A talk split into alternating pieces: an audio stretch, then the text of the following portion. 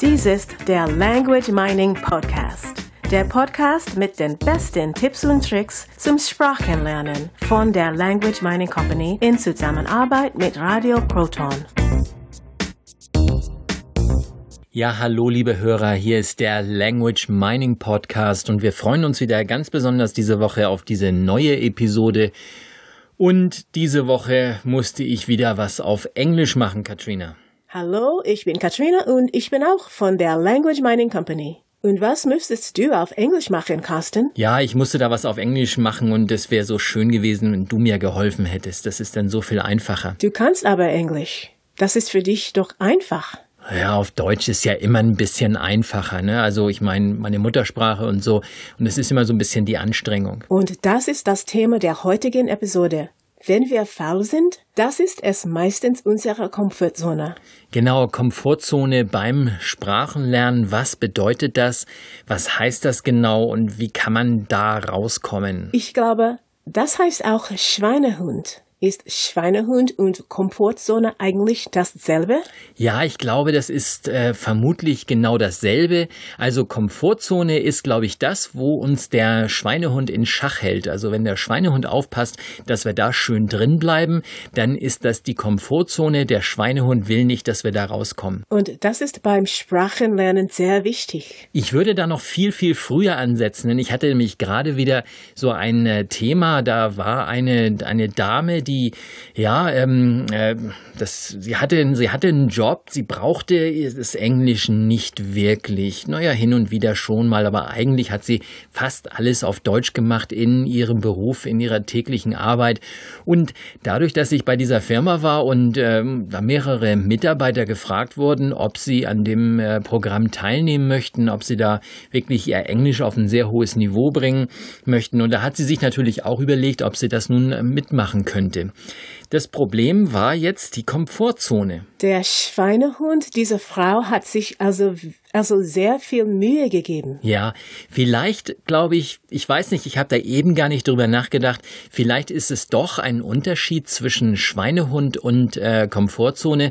Ich glaube, den Schweinehund, den nehmen wir immer ganz gerne, wenn wir etwas überwinden wollen. Das heißt, wenn wir raus wollen und dann nehmen wir den so als, ähm, als Entschuldigung, als äh, wenn wir nicht selber dafür verantwortlich wären, jetzt ähm, uns aufzuraffen und etwas zu tun, zum Beispiel beim Lernen.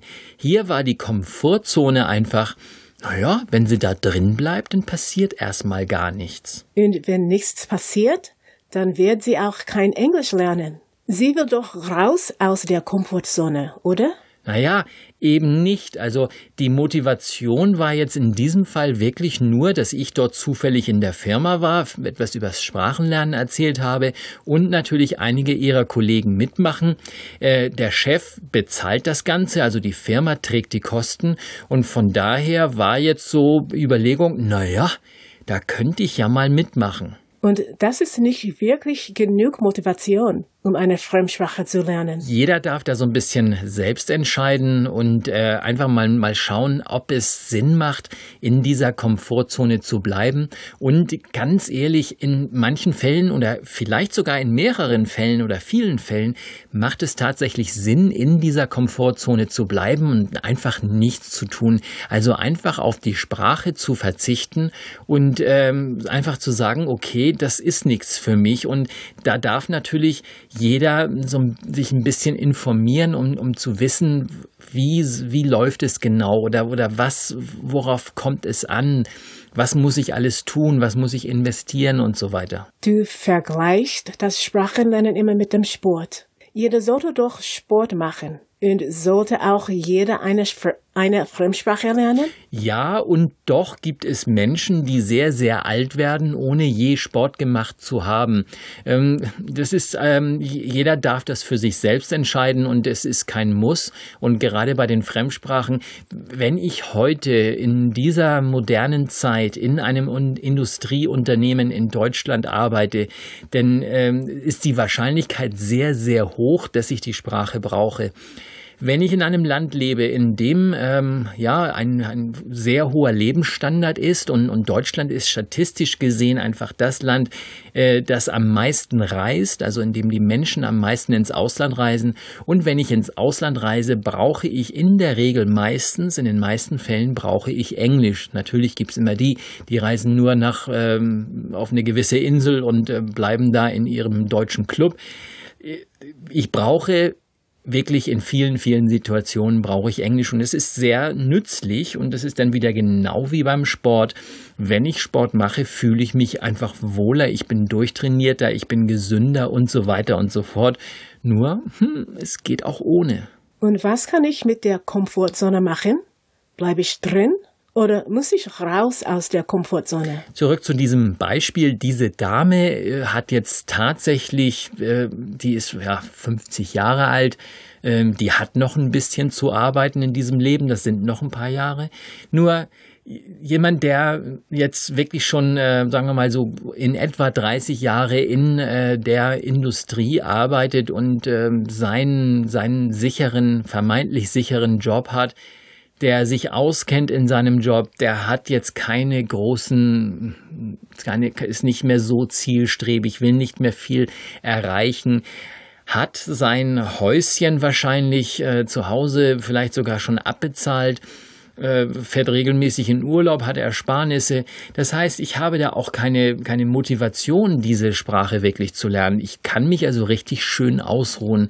Und äh, da ist dann äh, schwer, was, was zu machen. Und ich weise diese Menschen auch immer darauf hin. Das heißt, du sagst den Menschen auch tatsächlich, dass sie es besser lassen sollten? Ich bin da sehr direkt und gerade raus und nimm da auch kein Blatt vor den Mund dass, ähm, dass diese Ehrlichkeit, glaube ich, bin ich vielen Menschen schuldig, einfach weil ich selber diese Erfahrung gemacht habe. Ich habe selber Erfahrungen gemacht, wo ich einfach Dinge getan habe, immer wieder, immer wieder getan habe, viel Zeit investiert habe, bin letztendlich nicht zum Ziel gekommen und äh, hätte mir diese Zeit gerne gespart. Ich hätte also viel Lernzeit, die ich in meinem Leben investiert habe, sehr viel effizienter nutzen können. Dadurch würde ich heute mehr wissen und äh, ich hätte mehr Möglichkeiten. Diese Möglichkeiten dürfen alle Menschen auf der Welt haben. Also jeder, der das gerne lernen möchte, der sollte das tun. Nur möchte ich, das ist mein Anspruch, diesen Menschen einfach mit einer gewissen Ehrlichkeit entgegenkommen und einfach sagen, du pass mal auf, das und das und das darfst du beachten, sonst ist die Wahrscheinlichkeit sehr hoch, dass du abbrichst. Was ist denn, was ist in diesem Fall bei dieser Frau möglich? Sie ist 50 Jahre alt und möchte Englisch kennen, aber nicht unbedingt lernen. Natürlich genauso wie das, was ich eben gesagt habe. Ich äh, zeige erstmal auf, was wirklich wichtig ist, worauf jeder achten sollte, dass es Konsequenzen hat. Das heißt, wenn ich dann nur so ein bisschen lerne, dann kommt die Frustration und der zweite Anfang ist dann meist ein klein bisschen schwerer als der erste, weil ich natürlich, das ist immer was, was zum zweiten Mal aufbaue, ist die Motivation nicht so hoch. Beim dritten, vierten, fünften Ansatz wird es immer schwerer. Das heißt, deshalb mache ich es lieber gleich richtig und natürlich, äh, dann bekommen diese Menschen ein paar Hausaufgaben von mir mit nach Hause. Was sind denn das für Hausaufgaben? Dürfen Sie denn gleich zu Hause Englisch lernen? Nee, die Sprache, die Sprache kommt erst viel, viel später. Das heißt, ich schicke die nach Hause mit so ein paar Fragen, mit ein paar Aufgaben, die sie bearbeiten dürfen. Und das äh, ist sowas wie, ähm, überleg doch mal, was äh, würde dich die Sprache weiterbringen? Und ich mache das ganz pauschal, ganz einfach. Ich äh, sage diesen Menschen, sie mögen bitte mal in die Zukunft springen, also sich einfach vorstellen, heute ist der Tag, wo sie die Sprache können. Jetzt können sie die Sprache?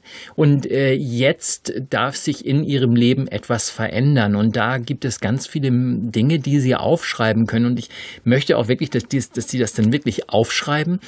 Wenn jemand etwas zu Papier bringt, dann meint er das ernst damit. Und äh, das Aufschreiben heißt einfach, ähm, was ist in meinem Leben jetzt anders? Das heißt, ich habe ein Vorher und ein Nachher. Äh, ich nehme mal den, den Sport wieder. Vorher, jetzt habe ich 10 Kilo Übergewicht und ähm, ich bin relativ unfit und in so und so vielen Monaten bin ich gut durchtrainiert und habe mein Idealgewicht. Das wäre zum Beispiel ein großer Unterschied beim Sport. Und beim Englischlernen wäre das sowas wie, jetzt bin ich auf dem Niveau, auf dem ich gerade bin Und in so und so vielen Monaten bin ich auf einem Niveau, das ist für mich ein Wohlfühlniveau, wo ich sage, ja, da kann ich's, da bin ich sehr, sehr gut. Äh, von dem Niveau kann ich weitermachen, kann ich Bücher lesen, kann ins Ausland gehen und so weiter. Die Veränderung findet nicht nur im Kopf statt, sondern es gibt noch mehr Veränderung. Und, und genau, das ist vollkommen richtig. Und genau diese Veränderung ist die wichtige Veränderung. Denn ähm, jemand, der äh, jetzt auf einem gewissen Sprachniveau ist und in einigen Monaten auf einem anderen Sprachniveau ist, in dem in dem Leben dieser Person darf sich etwas verändern. Und diese Veränderung, das sind zum Beispiel die Bücher. Äh, wenn jetzt zum Beispiel jemand Bücher liest, sei es jetzt äh, 10 Bücher oder 30 und es gibt Menschen, die lesen 50 Bücher im Jahr, dann äh, frage ich, wie viele von den Büchern, die du jetzt pro Jahr liest, wie viele liest du dann davon auf Englisch? Und äh, das darf jemand wirklich ganz, ganz klar festlegen. Es muss nicht sein, dass das erste englische Buch gleich ein, ein, eine hochtrabende Literatur oder ein, oder ein schwieriges Fachbuch oder irgendwas anderes ist. Es kann auch einfach nur ein Kinderbuch sein, es kann ein, ein, ein dünnes Büchlein sein. Es geht darum, das dann zu steigern und das in, in, äh, in, der, in einer Zukunft, also in einer gewissen Zeit, nachdem dieser oder während die Person noch am Lernen ist und nachher diese Sprache wirklich gut, gut kann, wie hoch ist dann die Anzahl der Bücher und vielleicht erhöht sich die Anzahl sogar.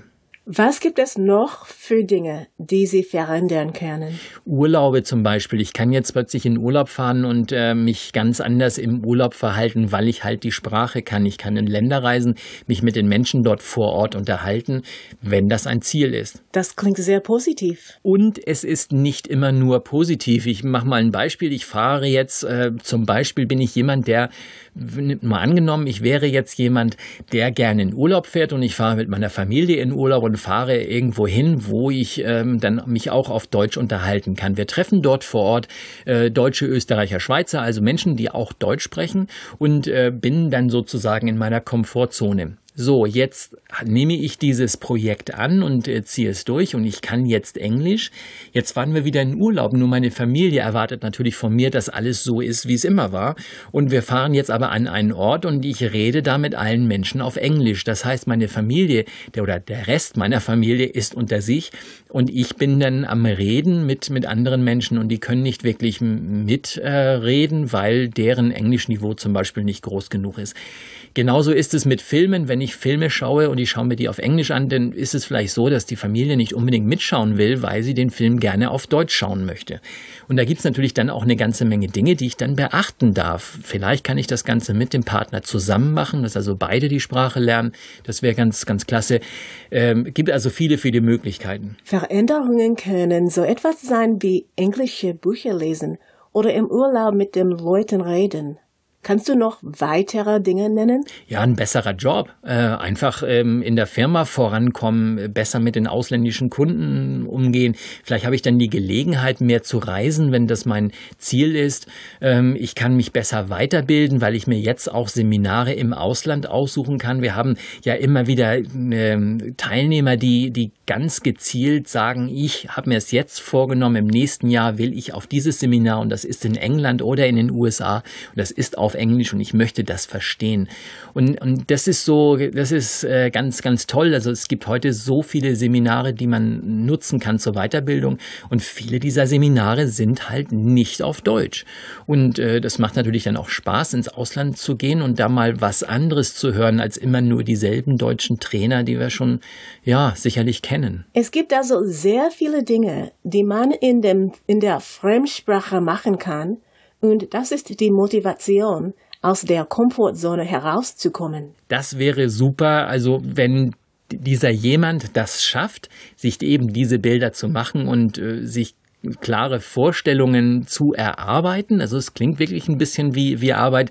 Einfach mal sich hinsetzen, mal auf einem Blatt Papier aufschreiben, was ist dann in meinem Leben anders. Und ich setze auch ganz gerne Zahl fest. Also man kann wirklich sowas machen wie, wie ähm, mach, schreib mal mindestens 25 oder 50 Sachen auf. Und die kommen relativ schnell zusammen, wenn man mal ein bisschen drüber nachdenkt. Es gibt viele Dinge, die man, die man so machen kann. Also Zeitungen lesen, Internetseiten, ähm, Musik und Bücher und Sprachseminare und also es gibt ganz, ganz viele Dinge, die man in der Fremdsprache machen kann. Und wenn jemand zum Beispiel Schwierigkeiten hat äh, oder glaubt, äh, dass es eine schwierige Aufgabe wäre, diese Dinge alle aufzuschreiben, dann sage ich immer, schaut, mach doch erstmal eine Liste von den Dingen, die du jetzt explizit auf Deutsch machst. Also nicht unbedingt joggen gehen, weil dazu brauche ich keine Sprache, das kann ich auch im Ausland, sondern so Dinge wie, ja, ich gehe ganz gerne in meinen hm, Karten, Kartenspielclub und da unterhalten wir uns mit Freunden. Gut, das kann ich auch auf Englisch tun, wenn ich die englische Sprache könnte. Ich muss mir dann halt natürlich ein paar Leute suchen, die Englisch sprechen und so weiter. Also viele, viele Dinge die wir auf Deutsch machen, wo wir die deutsche Sprache anwenden, können wir meist auch im Englischen machen oder in der anderen, in der Fremdsprache machen. Und diese Dinge einfach mal aufschreiben, mal überlegen, was bin ich denn bereit in der Fremdsprache zu tun, sobald oder ich die Sprache kann oder schon während ich sie lerne. Jetzt ist es ganz klar. Raus aus der Komfortzone oder in der Komfortzone bleiben. Es ist wichtig, die Entscheidung zu treffen. Und dann darf man bei dieser Entscheidung bleiben. Ja, wie immer im Leben, es ist weder Fisch noch Fleisch. Ich darf mich entscheiden. Ich kann nicht alles haben. Ich ähm, sage einfach links oder rechts. Ich ähm, fahre in Urlaub in das eine oder in das andere Land. Ich darf immer im Leben Entscheidungen treffen und ich kann nicht alles haben. Und hier ist die Entscheidung einfach entweder oder. Punkt aus fertig. Und äh, je klarer ich diese Entscheidung treffe, je klarer ich diese Entscheidung für mich klar habe, desto leichter geht's natürlich. Und dann kann ich mir auch die, äh, die Bilder noch größer machen. Einfach einmal aufschreiben, vielleicht kommt da nur 25 und an diesen 25 kann ich dann schon mal arbeiten und kann sie größer machen, kann sie ausschmücken und mir fallen bestimmt immer noch mehr Dinge ein. Super. Damit sind wir für heute raus aus der Komfortzone. Das war der Language Mining Podcast für diese Woche und wir hören uns in sieben Tagen wieder. Und auch von mir. Tschüss, bis dann. Und zu vielen unserer Themen, die wir in diesem Podcast besprechen, bieten wir auch Webinare an.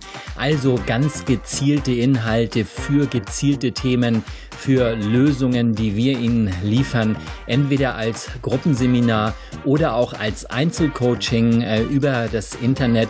Wir zeigen Ihnen, was geht, wie es geht und wir zeigen Ihnen vor allen Dingen, was bei Ihnen funktioniert auf den Lerntyp zugeschnittene Webinare sozusagen. Schauen Sie mal rein unter www.languageminingcompany.com-webinare. Und wie ihr vielleicht ja schon wisst, haben wir noch weitere Podcasts, zum Beispiel diesen hier. Dies ist der Word des Tages Podcast. Erklärungen in deutscher Sprache für Merriam-Webster's Word of the Day. Das war der Language Mining Podcast. Der Podcast mit den besten Tipps und Tricks zum Sprachenlernen von der Language Mining Company in Zusammenarbeit mit Radio Proton. Weitere Informationen finden Sie unter www.languageminingcompany.com und www.radioproton.at.